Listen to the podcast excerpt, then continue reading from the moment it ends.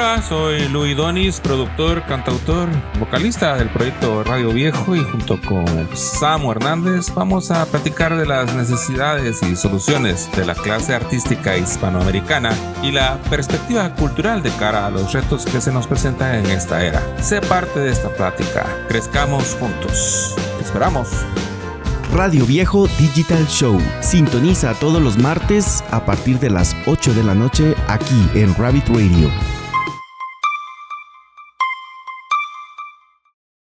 ¿Qué tal amigos y bienvenidos a este nuevo episodio de Radio Viejo Digital Show? Muchas gracias por acompañarnos nuevamente y por aportar sus comentarios. Recuerden que nos pueden escribir vía inbox a nuestra fanpage de Rabbit Radio y también a la fanpage de Radio Viejo, esto en Facebook, ahí nos pueden enviar sus comentarios.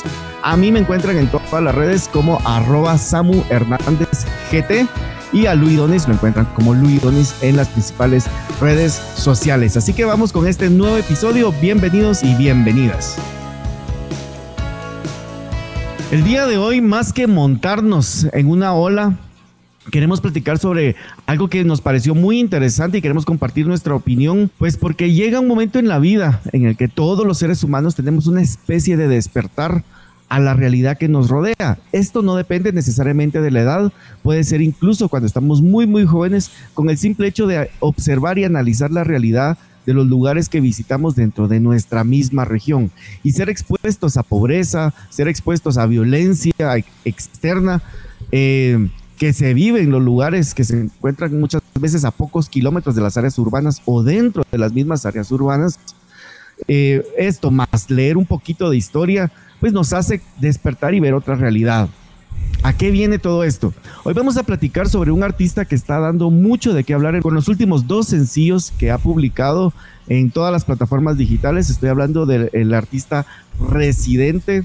Es un cantante que empezó como un... Em, como parte del movimiento del reggaetón a principios del nuevo siglo, pero poco a poco fue evolucionando también como artista y aprovechó su plataforma para decir algo más. Así que bienvenidos a este tema. Vamos a hablar un poquito de Residente, vamos a analizar un poquito los últimos dos sencillos que nos ha presentado y estoy aquí, por supuesto, con Luis Donis, que nos va a dar su opinión desde el punto de vista artístico, que creo que es muy valioso, y también como persona y como latinoamericano ahora que vive en Estados Unidos. Así que bienvenido Luis.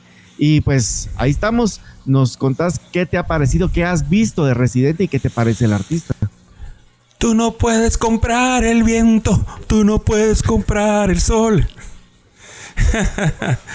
no, pues eh, sí, sí, sí. Eh, sean todos y cada uno de ustedes eh, bienvenidos una vez más. Estamos aquí alegres y estamos también contentos con este tema porque pues la verdad que da da pie para pues innumerables temas. Siempre pues invitándoles a que por favor eh, dejen los mensajes, vean, digan ustedes como para dónde ir.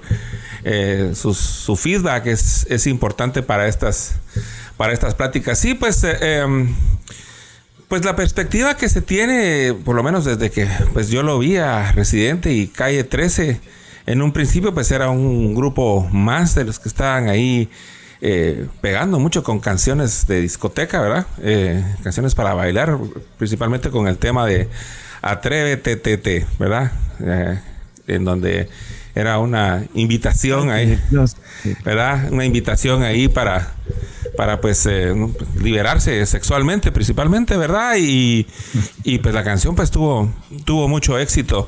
De, ahí pues empezó a ver de que a la banda Calle 13 pues le iban interesando temas que pues también a, mí me resultaban eh, eh, eh, identificantes pues ¿verdad? Con, conmigo mismo. Y al decir esto pues quisiese retrotraerme de que por ejemplo en un principio pues, nosotros con Radio Viejo pues que tocábamos en un bar, que es el bar este de gitano que si nos han escuchado desde antes, pues ahí fue donde Radio Viejo empezó sus primeros tares y pues de ahí saldrían, saldrían temas como una cerveza más, ¿verdad? Que es una, una oda a la cerveza, ¿verdad? O como gitano, que son temas así divertidos, pues, ¿verdad? Pero en ese, en ese, en ese beat estábamos, ¿verdad? Y pues eh, con, el, con el recorrer de los años y con el hecho cabalmente de viajar al interior del país, a nosotros como artistas pues también nos empezó a dar por hablar cabalmente de la situación de, nuestra gente, cada quien pues desde su perspectiva.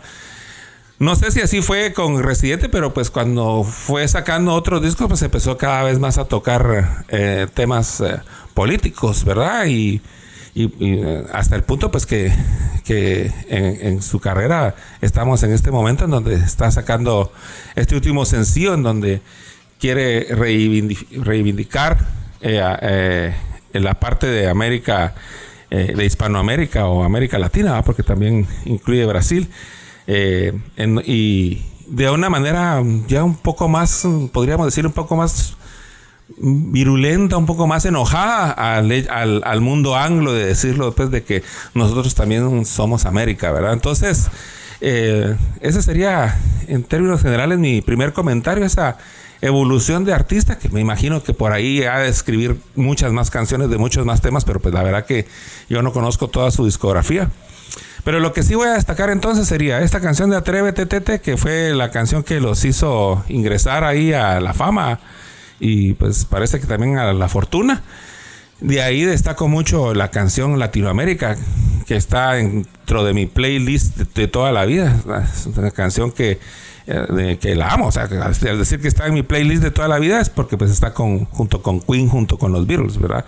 en mi gusto, ¿verdad? Entonces es así como que guardadito ahí con Pink Floyd, con, o sea, para mí es una canción vital que de vez en cuando escucho y que pues que si le pongo asunto y me compenetro mucho con la canción, pues siempre me conmueve mucho, ¿verdad? Ahí se me ponen los ojos así de para la gente de mi edad va a saber a qué me refiero, pues se me ponen los ojos así de candy, ¿verdad? Así, ¿va? Empiezo a hacer pucheros, ¿verdad? Porque eh, pues una letra hermosa, un una, una, invitación a, apreciar toda esa parte de Latinoamérica.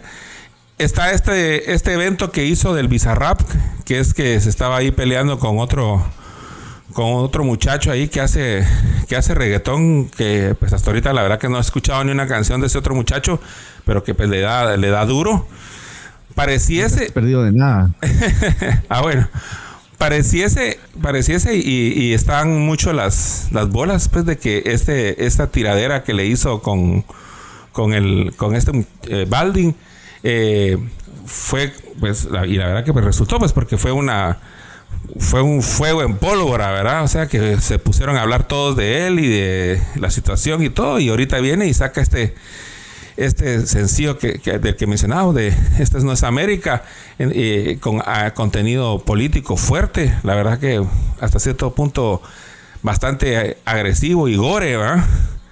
Eh, Correcto.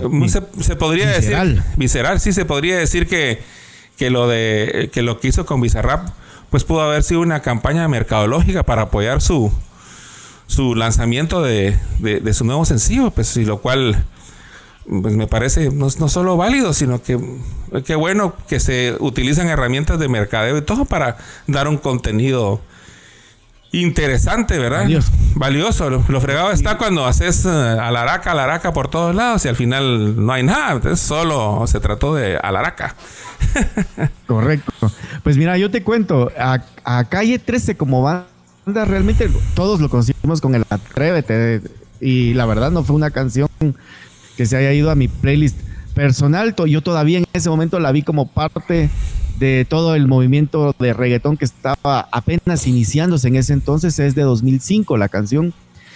Em, eh, y, pero me parece interesante ahorita que estamos hablando, y me recuerdo del año, me parece extraño, positivo, digámoslo así, que él ya venía hablando de este tema del LGTB, digámoslo así, que aunque no todos están de acuerdo, lo venía hablando pues desde ese año, desde 2005, algo que se está poniendo en boga en los últimos cinco años ahorita, digamos a partir de 2017. Entonces él ya, ya veía eh, una parte de la sociedad que pues no se estaba eh, no se estaba diciendo, de la que no se estaba hablando, y pues desde ahí que ya estaba tratando de decir algo.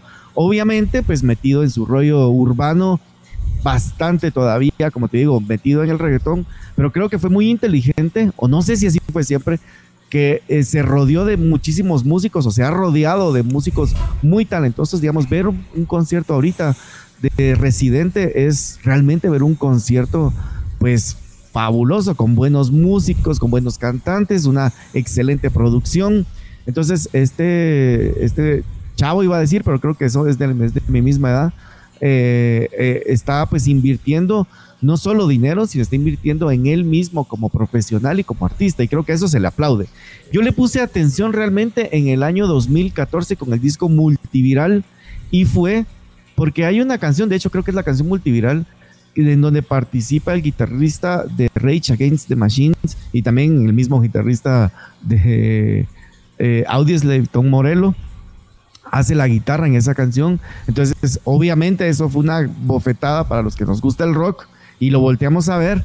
Y cuando vimos ese álbum, al menos yo, me pareció que había muchas canciones interesantes, valiosas, en donde él ya estaba diciendo, hay una canción que se llama Adentro, en donde él ya está haciendo una crítica al movimiento urbano con sus conceptos de que son matones, de que son mareros, de que son gangsters, eh, y ya hace una crítica a este, a este concepto que estaba vendiendo el reggaetón en ese momento. Entonces, ya desde ahí él venía haciendo eh, cosas interesantes. En 2017 saca su álbum en solitario. Digamos, la diferencia entre Calle 13 y Residentes, hasta donde yo entiendo, es que en Calle 13 lo hacía junto a sus hermanos y Residentes básicamente él, aunque el hermano siempre está como medio productor o algo detrás eh, de, su material. Pero digamos que ya es como él en solitario, la parte de Residente.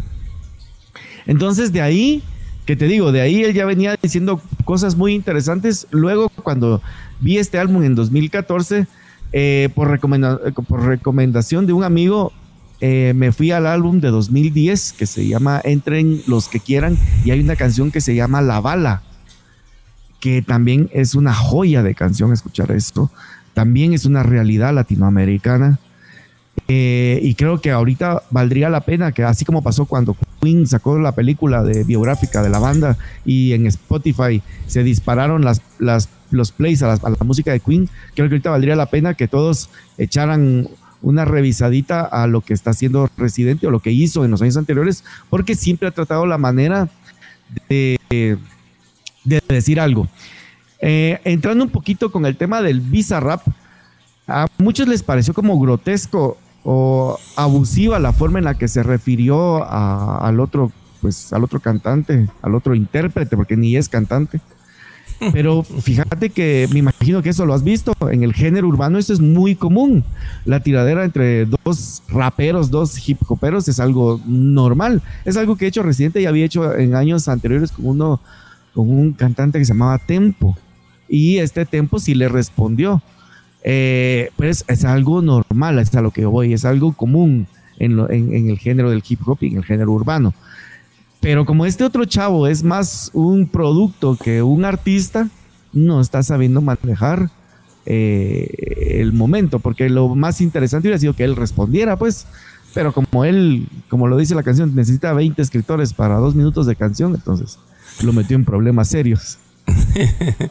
bueno, sí, pero la verdad que eh, a tu intervención se me, se me ocurren varias cosas y las he estado tratando de tener ahí en la, en la mente para que no para que no se me, se me vayan, ¿verdad? Porque pues la verdad que eh, a tu primer comentario, según pude ver, este residente es alguien que estudió una, estuvo hasta una maestría en arte, eh, se graduó en una universidad de Estados Unidos, de Atlanta, ¿verdad? en Georgia y pues ahí, o sea, el muchacho no es, eh, eh, no es ninguna persona pues, que ignore todas las cuestiones de los temas. Otro punto que puede hacer también ahí de su carrera y todo ese tipo de cuestiones es que, mm, pues por su, por, su cuestión política, es muy probable que se reciba apoyo de bastantes eh, non-profits, o sea, de bastantes ONGs para él tocar los temas que toca y Puede ser, o sea, eso no lo tengo yo confirmado, pues, pero, pero él está muy conectado también con esta cuestión de los, de los presidentes que, eh, de los que se le menciona como la, como la izquierda. Sí, y, a mí me admira mucho el hecho de que aparte de esto logre, que, o sea, aparte de esto que me refiero, que, que obviamente apoya a ese tipo de cuestiones, logra en ciertas canciones tener una visión bastante general de una realidad. O sea, eh, eh, aunque sea político per se, ya a la hora de querer tener esas divisiones se vuelve a político porque ya abarca todo. Que es como, por ejemplo, en esta canción que digo yo de Latinoamérica. O sea, no lo puede tener ciertos tintes de, algo, pero en términos generales pienso pues que puede, puede ser de cualquiera de las creencias eh, políticas o, lo que sea y pues identificarte con la canción, porque pues la canción cabalmente habla de, la gente y habla de la, de la región, ¿verdad? Eh, un pueblo sin piernas pero que camina, eh, o sea, unas frases que, que, solo si has vivido en Latinoamérica te das cuenta que es realidad. O sea, que no es una no es una exageración, ¿verdad? Tengo mis dientes para cuando me sonrío, esas cositas, esos detalles que, por ejemplo, para, para mí que vivo en Estados Unidos son significativos de Guatemala, o sea, que tal vez allá lo, miran con hartazgo, tal vez, ¿verdad? Y en cambio uno aquí, pues recuerda ciertas cosas de esas con con ternura, esos patios un poco ahí con plantitas y pijijes y, cosas sencillas que a la distancia parece ser importantes, él las, las, las, logró tocar. Con lo del Bizarrap, pues eh, ahí además yo quisiese hacer una como, como, como en una, eh, una, eh, una invitación a que nos vayamos profundizando y tratar como de categorizar la música, no solo como las etiquetas per se de venta de las disqueras, ¿verdad? Porque para sentirse uno identificado, por ejemplo, cuando le dicen a uno, ah, es que a mí me gusta el rock. O sea, a mí me gusta el rock, pero el rock eh, no, solo estoy hablando de que sea la batería o la guitarra o el sonido, porque pues hay una subdivisión que es así. O sea, lo es, pero mi invitación es a que vayamos más profundo, porque pues yo me he logrado encontrar cuando uno empieza a escuchar diferentes tipos de música, que la música, por ejemplo, se puede categorizar también en el ambiente o la dirección profunda emocional que crea. Lo voy a decir así fácil, ¿verdad? Por ejemplo, una canción romántica. Está, hay canciones románticas en rock, en rap, en sinfónicas, en... Eh, ¿Verdad? O sea, eh, eh, la canción es, romántica, está, lo puedes usar para tu pareja o para decirle que la amas y puede estar en casi la mayoría de estilos de música. Vos puedes encontrar eh, ese tipo de emociones. ¿Y a qué quiero llegar? Que, en cierta manera René, para mí yo lo abrazo como rockero también. O sea que siento que siento que aunque el estilo sea urbano, el nombre que le quieran poner, o rap y todo, pues lo tomas como que si fuera rock por, por esa... Rebeldía. Por esa rebeldía, exactamente, que en cierta manera caracteriza al rock, pero no es, nada más singular de rock. De hecho, esa rebeldía también existía en el arte y en la música antes de que el mismo rock existiera. O sea, no estamos hablando de que estamos inventando el agua, el agua azucarada. Entonces, esas emociones. O de que solo los rockeros, o de que solo los rockeros somos rebeldes, ¿no? Exactamente, no, pero te digo, o sea, la rebeldía existía antes de que eh, el concepto de rock existiera, que es en los 50 que, que, se, que, se trajo este concepto de rock and roll. Eh, y por lo mismo, pues entonces lo de la tiradera, sí, he visto, principalmente porque, como te digo, no soy un fan y seguidor del rap, pero sí he visto, pues hasta en las películas, ¿verdad? Está la película de Eminem, ¿verdad? Que llega el momento en el que se. De la tiradera, ¿verdad? Que se ponían así uno del otro y se estaban ahí sacando los trapitos al sol y entonces a ver quién tenía mejor manejo del lenguaje para poder hacer poesía in situ, ¿verdad? O sea, para es que, al final de cuentas sería como hacer este el, tipo este de jazz improvisado, o sea, improvisando y todo y según como lo que te va diciendo el otro vos tenés que contestar. Entonces, me parece que es parte de la cultura de ese estilo. A mí la verdad que me impresiona, me impresiona, me gustó y, ojalá que pues eh, mm, tal vez a algunos lo que no les gusta es eh, eh, que, que sea quisiesen que, que, fuese, que siguiese siendo políticamente, políticamente eh, correcto, ¿verdad? Pero, pero pues, como diría aquel meme, ¿verdad? se tenía que decir y se dijo. Se dijo. Cabal, así lo compartido con esa, con esa, con, ese pollito.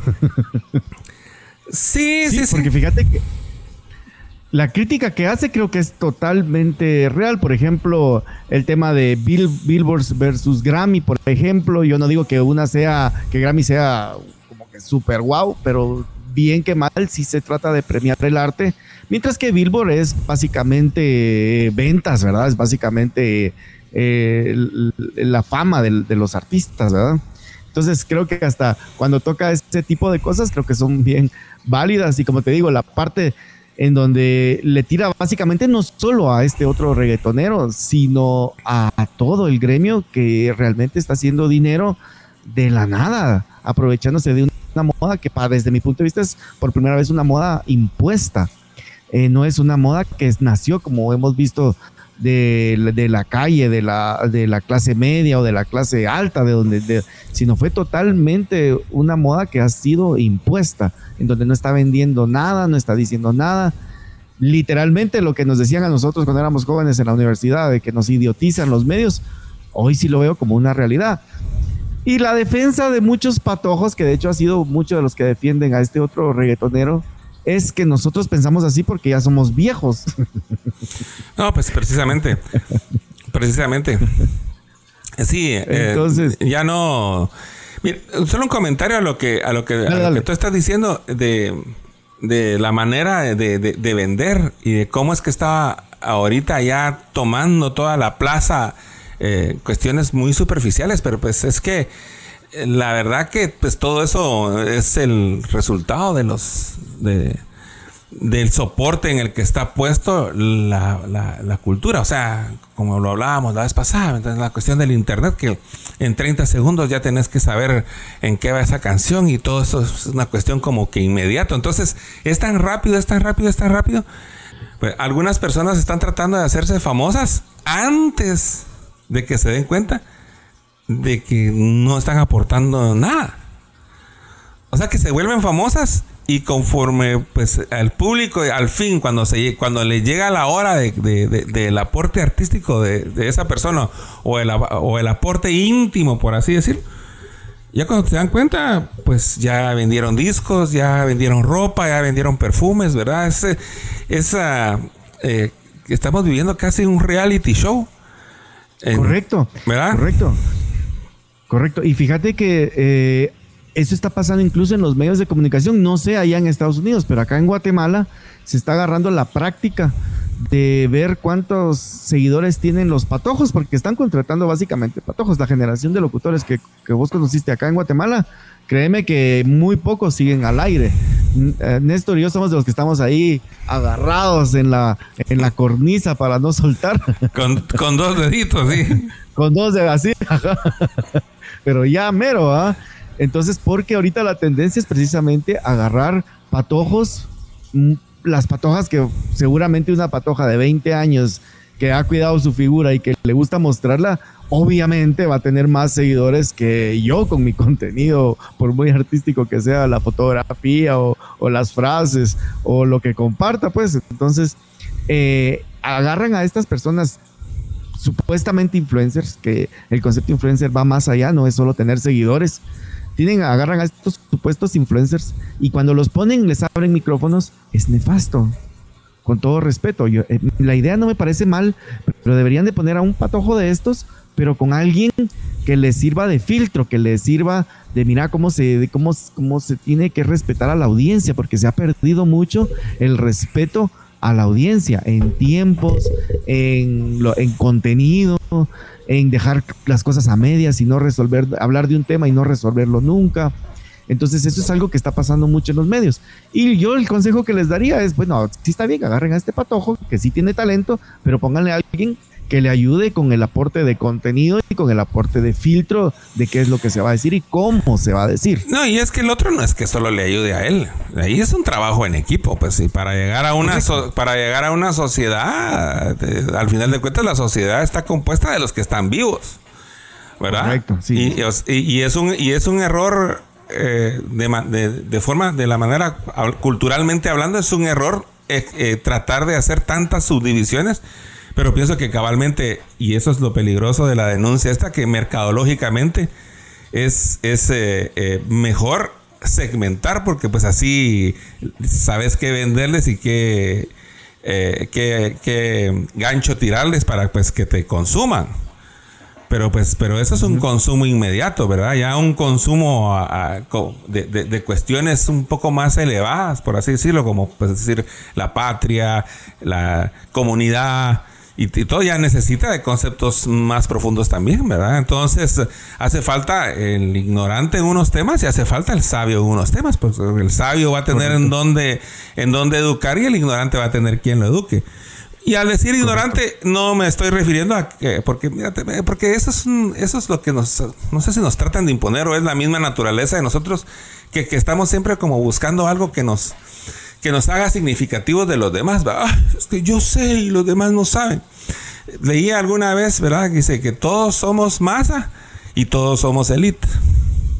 ¿Verdad? Entonces, eh, por ejemplo, pues, yo pues, soy elite del rock de los noventas en Guatemala, ¿verdad? Porque, Correcto. O sea, tenía mi grupo y íbamos a conciertos. Sí, sí, sí. O sea, no hay... No, hay, mucho, no hay mucho que aclarar ahí. Va. Correcto. Eh, eh, pero, por ejemplo, en el fútbol de los noventas, para ir a la misma época, pues yo era masa. ¿entendés? Yo tenía que pagar mi entrada e ir a ver allá a Plata y al Pescadito. Eh, y a la selección de esos días, ¿me entiendes? Yo junto con todos. Entonces, esto lo estoy diciendo como cabalmente una cuestión de cualificación, pues, o sea, yo no, y, plata, ¿verdad? Y plata es elite en el fútbol, ¿verdad? O sea, es el gran jugador. Eh. Y en cambio, él en la cuestión del rock, es más, a veces tenía que ir ahí como público también. Entonces, esos, ese tipo de interrelaciones son las que tenemos que ir entendiendo. Entonces, todo el tiempo nos están tratando de subdividir que ellos y nosotros. Cuando, y cuando te das cuenta que ese nosotros paran siendo solo likes y de gente que si vos verdaderamente te abrís en otros temas no va a estar con vos. Entonces, para, entonces es normal esa interrelación. Pero el, el, objetivo de que todo, todo, todo, todo sea guiado a likes puede llevar a que, se, a, que lo que tengas que aportar se consuma. Porque si una característica bonita tiene el arte, es que es algo que el artista decidió dar para la interpretación del público. Ahora, cuando vos lo que tenés que dar eh, a la interpretación del público sos vos es peligroso. Y para eso nos podemos ir a la historia de que cuando artistas se volvieron muy famosos y esa fama fue lo único que ellos trataron de sostener, por lo general no terminan bien. O al siguiente disco se les acaba la fama o se, se derrumban en solo la fiesta. Entonces hay que tener consistencia y para esa consistencia es bueno, he construido esto para aportar. ¡Pum! Por eso que las series de televisión están hechas por temporadas, pues. o sea que hay que parar para que, maquinar qué vamos a hacer ahora y filmarlo y, después volverlo a sacar. Y, en cambio están ya, la, miro pues los jovencitos ahí eh, llegando ya casi a extremos con tal de mantener entretenido a un público para que, ay, esto ya no me entretiene. Y, el público pues que está con esa cara, entreténganme, ¿qué me van a dar ahora? Ajá. Y eso no es, una, y no es una buena actitud. Es una, es una buena actitud. O sea, o sea, hay que ir como se les decía la vez pasada. órale, va, si te quieres, pero busca. Eh, y vas a encontrar tesoros por todos lados. Pero no estés esperando que te lo den como compota. Para buscar tesoros hay que cavar en la tierra y buscar diamantes. Correcto. Y fíjate que de, esto que mencionas, de, hecho yo también quiero aclarar que yo no estoy criticando o no quiero ponerme a criticar a los más jóvenes, porque de hecho yo me he topado con cosas muy interesantes. Hay, patojos que están realmente aprovechando los medios digitales. Eh, yo te digo, en, TikTok muchos que sigo eh, son jóvenes de entre 20, incluso me atrevería a decir que hay hasta más jovencitos, pero digamos entre 20 y 30 años o 25 años eh, que están enseñando cosas, me están enseñando a mí, digamos, yo llevo 20 años trabajando en publicidad, en diseño gráfico, en edición de video, y hay patojos que todavía me enseñan trucos súper interesantes. Yo de todos mis likes que tengo es porque guardo el contenido, porque realmente son cosas que van a servir, tips que los patojos están como bien avispados aprendiendo eh, eh, truquitos desde las cosas técnicas como programas de diseño hasta cosas profundas como estrategia para comunicación digital. Entonces, no es que los critique, pero cabal, estoy totalmente de acuerdo con lo que decís. No hay que ponernos a dividirnos ni siquiera en generaciones. ¿Sabes que ustedes son la generación de piedra y ustedes la generación de cristal? No, o sea, todos estamos aquí juntos en el mismo barco y si no remamos al mismo lado, nos vamos a quedar perdidos en el medio del, en medio del océano. Exacto. Y nos tenemos que ayudar y aprovechar. Correcto, aquí lo que yo te pueda aportar, te lo voy a aportar y lo que vos me aportas también lo acepto. O sea, no porque sos más chavito no me vas a enseñar, que debo reconocer que hay muchos, ah, tengo amigos incluso, que porque es más joven el otro no le aceptan el consejo, el tip o el, o el curso, digamos. Eh, ¿Qué me va a enseñar este patojo? Mentira, yo he aprendido de muchos patojos que sí están aprovechando los medios digitales para profundizar lo que les gusta, básicamente, lo que, lo que estabas diciendo también. Y correcto, a, veces nos toca ser elite. y yo creo que también soy elite en el tema de publicidad, pero soy masa en todo lo demás. sí, sí, sí. Es lo que nos toca, ¿ah? Sí. No, y además que en la cuestión creativa son los jovencitos los que tienen esa llama y ese fuego y pues que es donde puedes encontrar muchos tesoros. La verdad que eh, la, gente de mi generación, por lo general, eh, pues, eh, no sé, no, sé si decir, iba a decir cometen el error, pero la verdad que cada quien con su vida, pues, pero deciden ellos seguir escuchando el mismo playlist, por ejemplo, ¿verdad? El mismo playlist de su juventud y estar todo el tiempo añorando y añorando, cuando, pues, por lo menos eh, pues, a mí lo que me encanta es pues cabalmente ir descubriendo esos diamantes. Entonces, descubre un diamante y tiene 20 años, yo no me voy a poner a pedirles la cédula para ver cuántos años tienen. ¡Qué buena esa rola! ¡Dámela! Total, yo hasta, hasta me emociono, igual, igual. Fíjate que de hecho te cuento que el programa que tenemos con Néstor en Infinita surgió en esta segunda temporada, en 2017, precisamente con el objetivo, porque descubrimos después de 11 años en radio, que la gente que nos escuche es de nuestra edad, es de nuestra generación para arriba. O sea, realmente vimos que no le llegamos a muchos jóvenes. Sí hay jóvenes, pero no es la mayoría. Esto lo podemos ver ya en las redes sociales y para qué vamos a hablar casacas, ¿verdad? Entonces decidimos en 2017, bueno, ya vimos que el público al que vamos es arriba de 35 años. Entonces, pongámosle la música que nos gusta a ellos y a mí. Pero vayamos sonando bandas, artistas nuevos, recientes que valen la pena y que deberían de conocer. Y por ahí que nos fuimos por ese concepto y pues gracias a Dios, a la poca o mucha audiencia que hay, han conocido artistas nuevos porque le hemos dado play nosotros ahí en, radio, pero creo que sí es, uno envejece cuando deja de aprender. Exacto. Eso es en realidad, no con la edad. Y, y fíjate que hasta te diría, es para ir descubriendo qué nueva música se está haciendo, pero no importa si sean nuevos, porque mira, yo a veces me sorprendo de que pues Radio Viejo está sacando canciones todavía, pues, ¿verdad? O sea, eh, y esa canción salió, eh, la última canción salió este año. Entonces, o sea, estamos en la jugada y la estamos poniendo a disposición en un lugar en donde la pueden escuchar pues, quien tenga acceso a esa plataforma. Con compartir es un dato, pues a nosotros, la gente que más nos escucha, están por ahí por los 20, 30, ¿verdad? Y los que eh, donde ya cabalmente la gente de mi generación y de mi edad ya son ya son poquitos pues verdad entonces eh, eh, mira y regresando entonces al tema porque pues así no nos no nos perdemos y es lo que está tratando de hacer residente y que la verdad que hay que aplaudirlo que ya lleva mm, varios años en que mantiene vigencia mantiene éxito y ya y con sus estrategias de, de, de mercadeo que hace y la manera en que toca los temas hace un mercadeo tal que llama la atención, sí, pero pues encontrás, estés de acuerdo o no, temas que te pueden dar a discutir, temas que te pueden dar a pensar, o temas que pues te, te emocionen, que al final de cuentas es ahí lo que se busca uno con el arte, ¿verdad? Esa, esa, esa emoción de sentir que una canción que fue hecha en otra época por otra persona de otra edad o de lo que querrás para ponerlo aparte de lo que tú te consideres que sos tú y viene y te tocan esas fibras centrales de tu, de tu emoción y, y, de tu emoción pues y de tu espíritu como diría el anuncio no tiene precio. sí, totalmente. Y cabal también me ha pasado porque yo soy yo nací en los ochentas y ya ahorita, los últimos años, me dio por retroceder a los setentas porque me parece que en general la música tuvo una explosión artística súper valiosa en distintos géneros, disco, funk, rock, subgéneros del rock que realmente surgieron ahí. Gente que con artistas que con limitaciones tecnológicas lograron sonidos súper, súper interesantes. Pero como decís, volviendo al tema de, de, Residente, también otra cosa que yo le aplaudo a él es que nos obligue a culturizarnos a, los oyentes. Porque digamos, el video, el, no el Bizarrap, sino en el video de This is Not America, eh, sale una, una, señora vestida como de los años 50 por ahí, disparando enfrente de un edificio que se mira que es estatal. La verdad, yo no sabía a qué se refería esa, esa imagen. Tuve que googlear y me di cuenta que se refiere a Lolita Lebrón, una puertorriqueña que de esa forma manifestó frente al Congreso de Estados Unidos. Entonces, gracias con ese tipo de, con una imagen, un clip de cuánto durará, seis segundos, obligó a muchísimos a retroceder y ver un poquito de historia latinoamericana.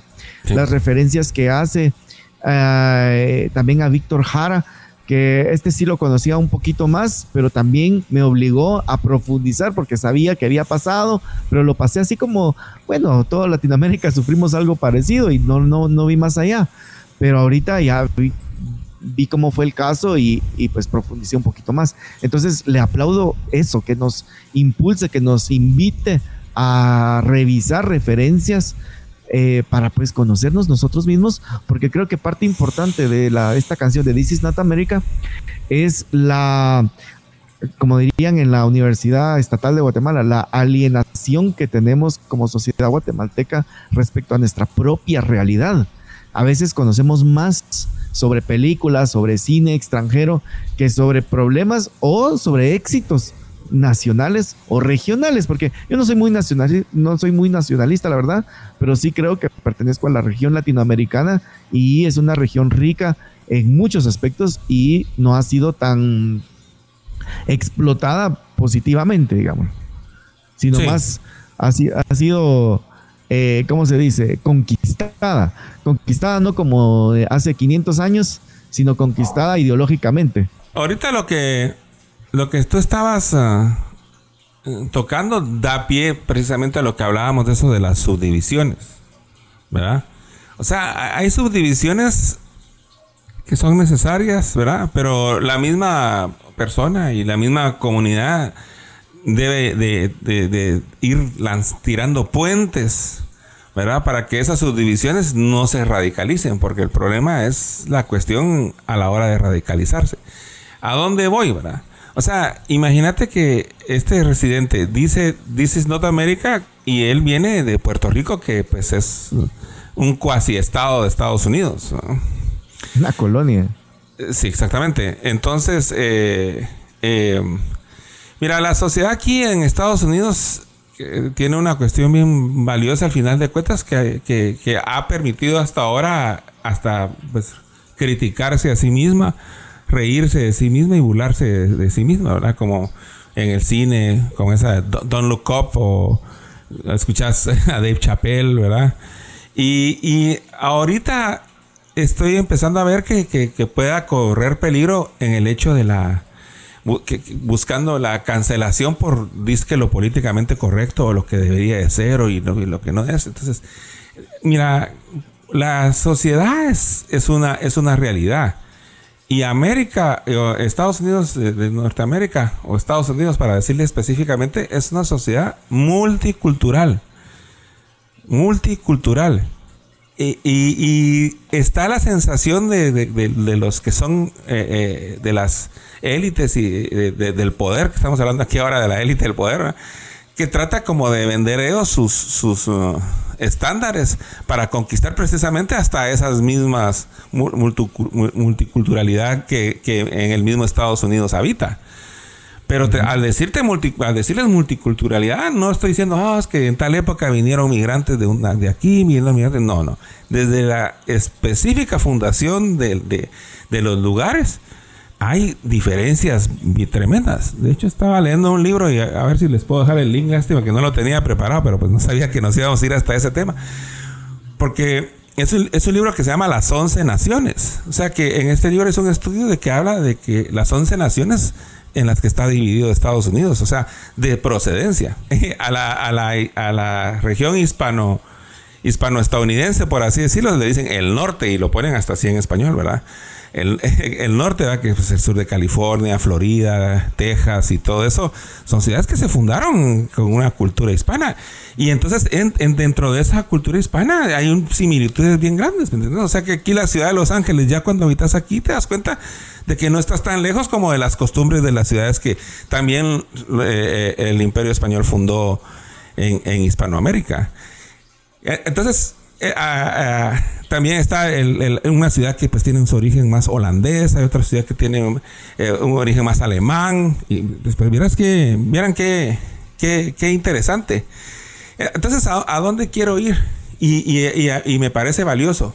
estas historias de, que, nos están exponiendo para, para darnos cuenta de dónde viene la cuestión, no tienen que ser para que se divida más la sociedad o, alejarnos más de Estados Unidos. No, por el contrario, debe de, ser para, para, unirnos más la gente de las comunidades, porque el, pueblo norteamericano y los pueblos norteamericanos que, que, viven en Estados Unidos son gente como todos nosotros y están tan identificados e ideológicamente tan oprimidos como allá en Latinoamérica.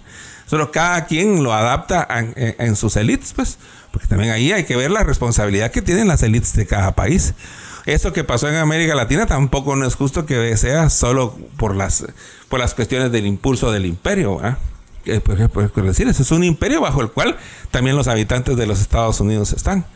Ahora que, por ejemplo, a Víctor Jara lo mataran allá en Chile, en el estadio y todo, pues esas son las élites chilenas también, porque se tienen que hacer cargo y tienen que tirar, tirar puentes ahí dentro del mismo Chile y después también tirar puentes también entre pues Chile y, Estados Unidos y así en todo el mundo en todo el mundo. De entender entender de que ni somos tampoco una esfera porque por eso sí se necesitan naciones. Yo sí soy nacionalista. No es una esfera completa sino es, es un es un es una no sé, no sé cómo se le dice un poliedro. Y cada lado que tenga esa, esfera poliédrica es un pueblo, es una región y todos esos lados se necesitan. Entonces, eh, em, para mí es valioso porque, como tú dices, eh, a, mí también me menea mucho, me, identifica, pero tampoco no me gusta comprarme solo el hecho de que todo lo de allá es opresión, porque también le quita responsabilidad a, lo, a, las, a las responsabilidades propias. O sea, no se puede decir que Guatemala solo está así porque por los influjos de los imperios, pues, ¿verdad? O sea, ahí tienes juego y si estás así es porque también mm, algo no has hecho bien tú. Sí, sí, sí, sí, sí, estoy de acuerdo. O sea, cada, cada país, al final de cuentas, cada región es responsable también de su realidad o de cambiarla. Y creo que un ejemplo eh, de, uno de los países que la ha hecho más o menos bien ha sido precisamente Uruguay y Chile. Eh, no, perdón, Uruguay. Sí, Chile también en algún momento, aunque ahorita tiene gobierno de, izquierda, creo yo, no sé cómo le va a ir. Pero Chile, Uruguay y Costa Rica han hecho eh, las cosas un poquito, tratando de enderezar un poquito esa influencia del imperio español, primeramente, de los primeros, de las primeras familias que reinaron o gobernaron en los territorios eh, aunque siempre, pues, la influencia norteamericana sí, definitivamente se nota mucho en México y Centroamérica principalmente. Digamos, yo tengo amigos de Ecuador, de Perú, eh, de España, que cuando vienen acá a Guatemala, eh, sienten raro que los guatemaltecos seamos tan agringados en nuestra forma de ser, en nuestra forma de hablar incluso. Les sorprende que muchos guatemaltecos hablen muy bien el inglés. Y que tengamos una cultura básicamente muy norteamericanizada, muy estadounidense. Pues eh, eh, eso, eh, a mí me dijeron, Guatemala es, mira, es que Guatemala es un lunar de, Latinoamérica. No sé qué tan cierto sea, pero esa fue la percepción que ellos tuvieron al venir acá a la capital de, de, de Guate, ¿verdad? Entonces sí, digamos, cada gobierno tiene que poner las tiene es responsable y cada sociedad, no el gobierno, porque al final el gobierno lo pone la sociedad. Eh, pero cada sociedad es responsable de cambiar su realidad. Y para irnos al otro lado del mundo, digamos, eh, Japón le lanzaron dos bombas atómicas y hoy por hoy es una potencia. Eso quiere decir que ellos después de un accidente catastrófico, ¿qué accidente? Un ataque catastrófico, se lograron levantar como sociedad. O sea, imposible no es. Y un gran aliado de Estados Unidos, ¿verdad? Y un, y un gran aliado de Estados, de Estados Unidos actualmente. Sí, sí, sí. Entonces es, eh, delicado cuando ya te pones como a ver esos detalles de, de, lo de los imperios porque habría que analizar a través de la cuestión imperial. Ya, se, ya se trata como que de ver de geopolítica. Pero lo valioso aquí, y, y, yo pienso que, pues, dices nota médica de residente, para mí que es como una segunda parte un poco más enojada, ¿verdad? Como que para ver que, yo pienso que, me imagino, porque es mi percepción, ¿verdad? De que aquel lo está haciendo como que, bueno, pues estos no despiertan, ¿verdad? Entonces, ya se, las, ya se los dije en la de Latinoamérica, vamos caminando el camino, ¿verdad? Trabajo duro, eh, el abono de mi tierra es natural. esa canción es una belleza. Esa canción es a mí me, encanta, me toca, Y, y, es, y, es linda. Esta me parece que así como que, bueno, estos no, no, no, no, no reaccionan, ¿verdad? Las, yo, yo, compartía con un cuate este concepto y lo vamos a seguir entonces dando, Las, las armas de, de, de, de entretenimiento masivas, ¿verdad? O sea, eh, estamos, nos estamos chupando el dedo, nos están dando a tole con el dedo, pero a borbotones y nos lo estamos tragando. O sea, y solo nos alejamos del atol para vomitar un poco para que nos quepa más. Y no, no tiene que ser así. y, y, principalmente en nuestros países porque nosotros sabemos de que, de que la fantasía es, es, O sea, en Guatemala dos cuadras hay que caminar y ya te das cuenta de cómo está la cosa. Y no, y no solo quiero decir que cómo está la cosa de mal, no, también cómo está la cosa de bien, gente humilde, digna, trabajadora, limpia, teniendo todo en contra, salir adelante, en esa echar punta. Entonces eso es el verdadero valor de la, de la humanidad y eso es lo que le agradezco yo a Residente con su canción de, de, Latinoamérica que me hace, y pues que yo lo he tratado de poner también en mi forma de arte, pero pues es otra eso es lo, mi, humilde propuesta, pues. Sí, y fíjate que yo no sé si te, había comentado que vivo en un área relativamente rural. Estoy a 30, 35 kilómetros. Estoy en el kilómetro 35 de la ciudad de Guatemala. Ah, ya es el, de, el departamento de Zacatepeques. Eh, y vivo específicamente en Santiago, Zacatepeques. Y es sorprendente cómo el área de San Lucas, para los que no conocen y nos están escuchando, está, es un área dormitorio de la ciudad de Guatemala, digamos, es una, ciudad dormitorio, digámoslo así. Casi todos son y trabajan y se desarrollan o estudian en la ciudad. Eh, y a pocos kilómetros, a 10 minutos de ahí, está Santiago Zacatepeques. Y el cambio es drástico, o sea, drástico.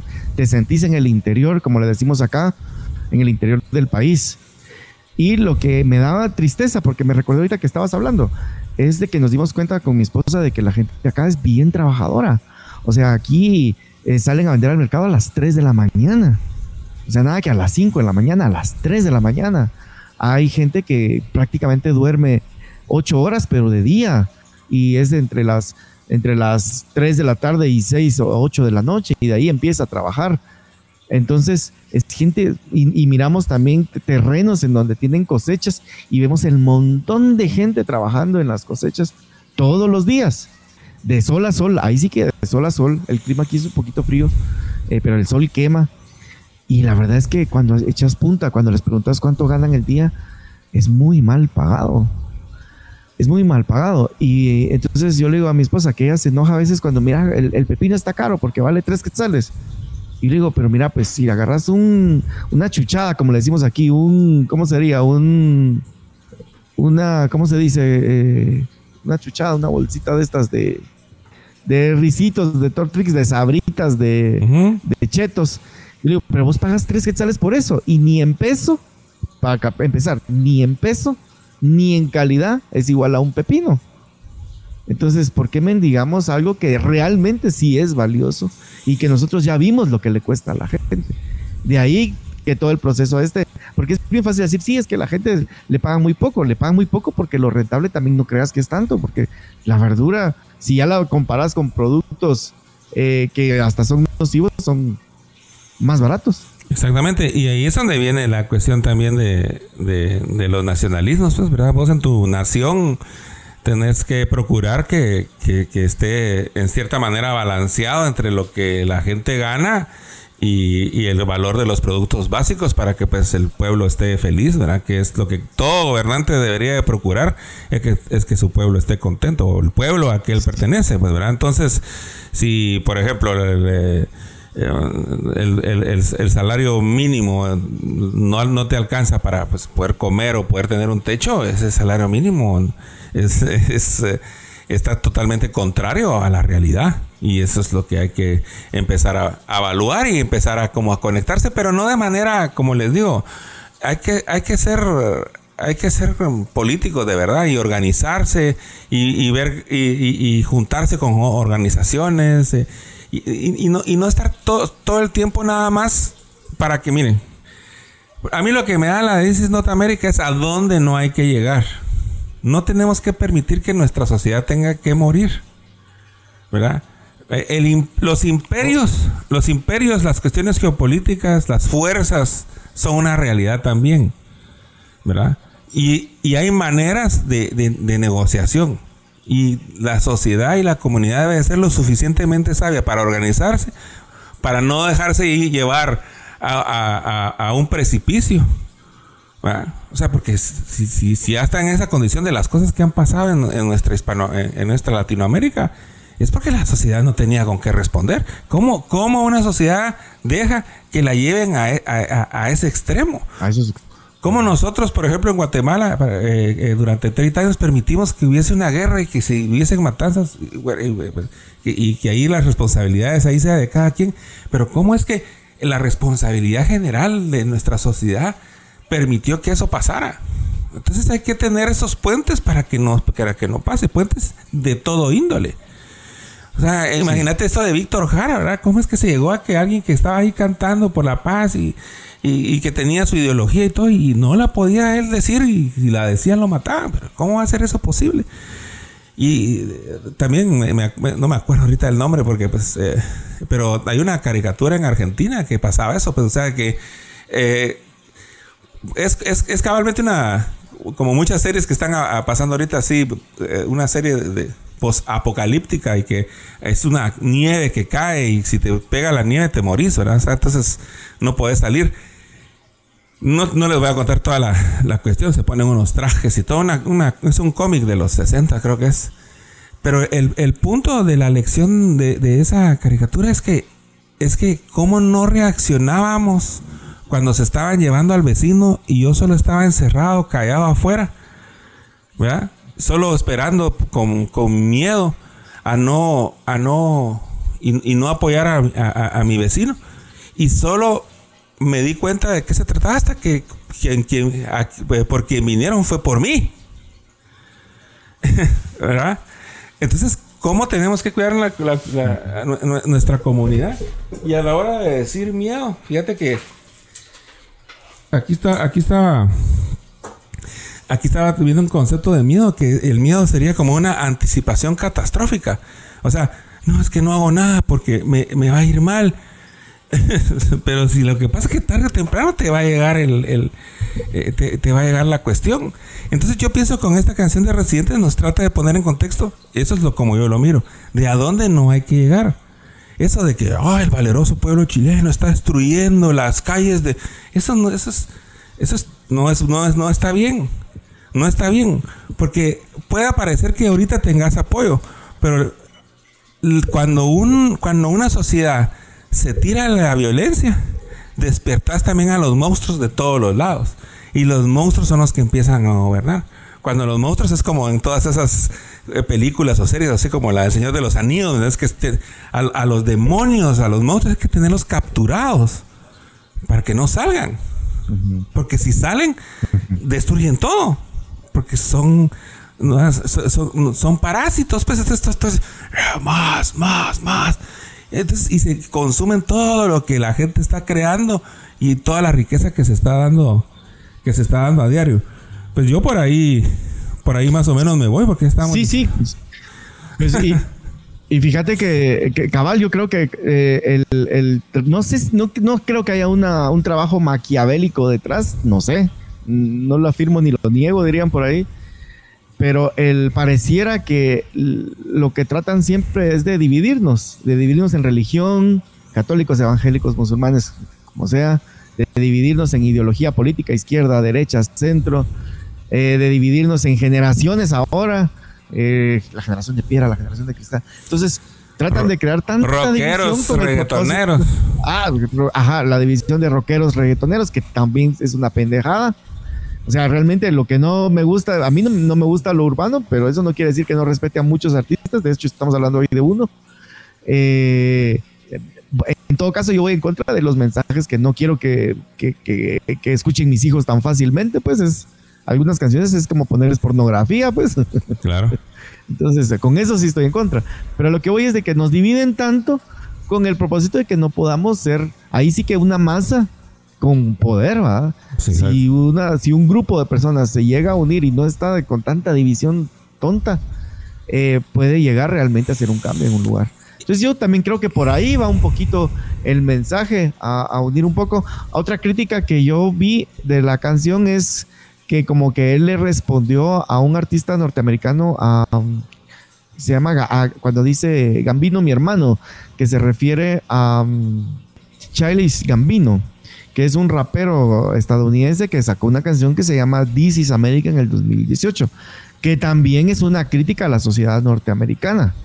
Y el video, de hecho, yo lo, yo lo vi, de, residente me pasé a, Gambino, y, el video realmente tiene una, conceptualización muy parecida a la, a la película que estabas hablando de, de Look Up, eh, en donde es una, él juega con la sátira, eh, con la comedia negra un poquito, con la sátira oscura eh, dentro del comportamiento social norteamericano. Entonces, y, busqué en internet y no, él, él no fue que le está tirando así como que rivalidad, sino él dice, estoy complementando la canción de este artista al que yo respeto mucho. Y creo que sí es un, creo que sí es un buen complemento. ¿ah? Entonces, no sé si querés eh, eh, algo para finalizar, porque creo que ya se nos acabó el tiempo y creo que sí estuvo interesante ahí el aporte. Pues muchas gracias, no, aquí me quedé con varias cosas ahí en la picota porque pues todo esto da mucho para para, para hablar, pues, pero si quieres, dale. Para hablar, pero no, eh, pues súper contento con con Residente y con Calle 3 y con sus, eh, con sus canciones. La verdad que felicidades y eh, pues instamos a que pues sigan ahí creando. Yo pienso que para los artistas pues sería bueno tener siempre pues un balance, ¿verdad? Procurar canciones eh, mm, pues tal vez pop, si ustedes están metidos ahí en el pop, pero pues siempre hay que también buscar ahí que haya algo de algo debajo de la debajo de la cartera o, o, una sorpresa eh, o, joyas, ¿verdad? Tal vez canciones que, en un principio no van a ser importantes y que, y que lo puedan llegar a ser. De hecho, pues yo como creativo también me he, de decirles que me, me, he sorprendido de canciones que yo hacía de lo más profundo de mí, no pensando así como que, ah, esta les va a gustar. Y a veces ahí pone uno su granito de arena y su pocotón de corazón y entonces eh, es lo que el público también agradece todo el tiempo, ¿verdad? Poner lo que verdaderamente uno cree sin, sin miedo a estar equivocado porque pues eh, eh, obviamente para ciertas personas si lo ven desde cierta perspectiva va a estar equivocado y para otras no, o en cierta época va, a estar equivocado, pero puede ser que en otra época que no, ¿verdad? Entonces, como diría, no, pero atrévete a crear. no, y lo que decís es súper importante, realmente la honestidad. Cuando un artista es honesto. De hecho, hay una canción de este mismo artista que se llama René, que es su nombre, no artístico, sino su nombre oficial, legal. Su nombre. Eh, donde él habla cosas muy personales y es una canción que te apuesto que la escuchas y te saca las lágrimas porque también eh, conectas con la esencia del artista. Y, yo creo que eso es, eso es valioso. Siempre que un artista hace algo con honestidad, va a tener una repercusión positiva de una o de otra forma. Buenísimo, y, tampoco pues les digo que todo va a ser así. con el mismo René ha utilizado esas cuestiones de mercadeo con canciones eh, más radiales, ¿verdad? Que, entonces, si ustedes son, ustedes son creativos y, todo, denle, ¿verdad? O sea, traten de balancear, miren qué les funciona, qué les trae dinero, qué les trae cariño, qué les trae eh, admiración, qué les trae, ¿verdad? O sea, y, y hasta, y esto, y esto se les podría decir hasta para los influencers, ¿verdad? O sea, no todo el tiempo lo que tienen que enseñar es la cadera, o sea, si ustedes leen un libro y, y entienden algo, van a aprender algo compártanlo. O sea, y tal vez ese, eso de que dividieron el libro, la cadera tuvo un millón de likes y la, leída del libro 10. Pero le va a dar consistencia también a lo que están proponiendo.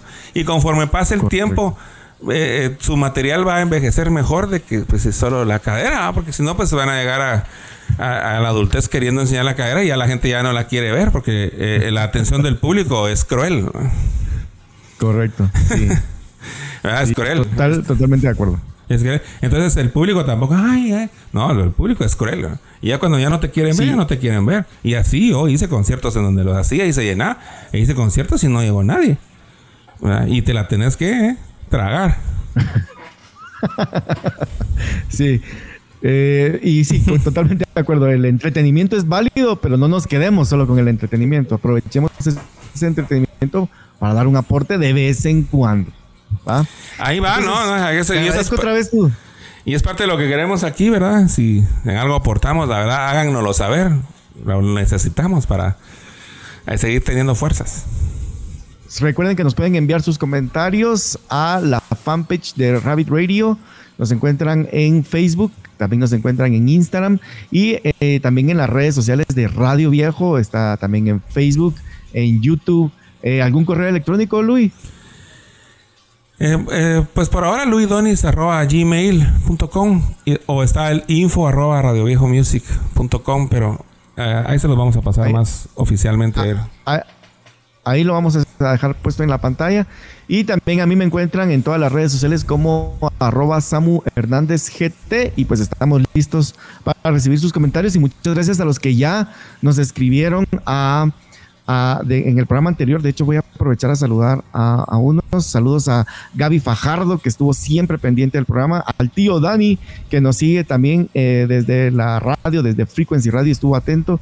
Eh, también a saludos a Alicia, Marvin Pellecer y Juan Carlos Parducci. Juan Carlos Parducci te estuvo ahí en cada intervención eh, mandando saludos. Grande Luis, qué buena banda. Eh, interesante. Así que envíale un saludo a Juan Carlos Parducci porque no, buena onda. le va a gustar. No, pues gracias a todos, eh, en especial a, a Parducci, pues ahí, a ver cuándo nos platicamos ahí en vivo y a todo color y a ver cuándo algunos de nuestros escuchas, pues participan, aunque sea un ratito aquí en una de nuestras emisiones. Va a ser un, honor y, y pues desde ya un abrazo, estamos en contacto y nos vemos y nos escuchamos la próxima semana. Denle like, suscríbanse a nuestros canales y síganos y apóyennos. denle click y sugiéranselo a, a amigos. Así que estamos aquí para servirles. Gracias.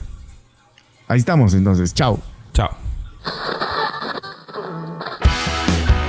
Hola, soy Luis Donis, productor, cantautor, vocalista del proyecto Radio Viejo y junto con Samu Hernández vamos a platicar de las necesidades y soluciones de la clase artística hispanoamericana y la perspectiva cultural de cara a los retos que se nos presentan en esta era. Sé parte de esta plática, crezcamos juntos. Te esperamos.